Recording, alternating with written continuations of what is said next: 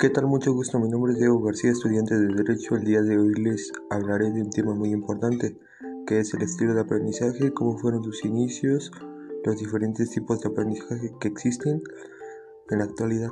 Para empezar, es de suma importancia saber cuál es el estilo de aprendizaje que te favorece, para así llevar un mejor aprendizaje y también saber en cuál no eres tan bueno, para tratar de reforzarlo ya que dependiendo de cada entorno será necesario aplicar distintos estilos de aprendizaje para la mayor comprensión y dominio del tema. En nosotros hay habilidades en las que tenemos un mayor desempeño y por lo tanto las ocupamos con mayor frecuencia para desarrollar nuevos aprendizajes, lo cual hace que vayamos percibiendo la forma en la que aprendemos y esto es a lo que le llamamos estilos de aprendizaje. También cabe recalcar que este proceso de aprendizaje requiere construir nuevos conocimientos a través de nuestras habilidades físicas, cognitivas, afectivas o sociales.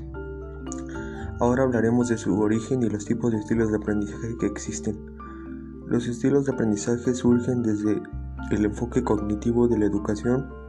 Por primera vez se piensa en la individualización de los estudiantes de ahí comienzan a aparecer diferentes corrientes de pensamiento y teorías que hablan sobre la manera de aprender que tiene cada uno de nosotros.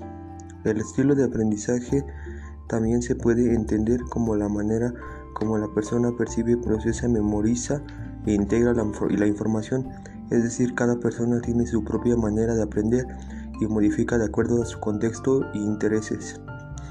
Tenemos tres grandes sistemas para representar mentalmente la información.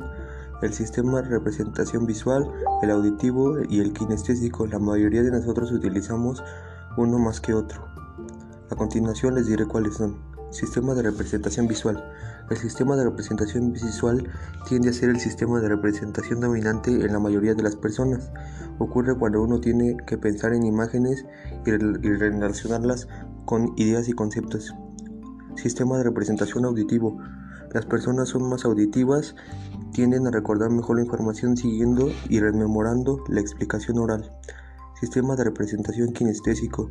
Se trata del aprendizaje relacionado a nuestras sensaciones y movimientos. En otras palabras, esto le ocurre cuando aprendemos más fácilmente al movernos y tocar cosas.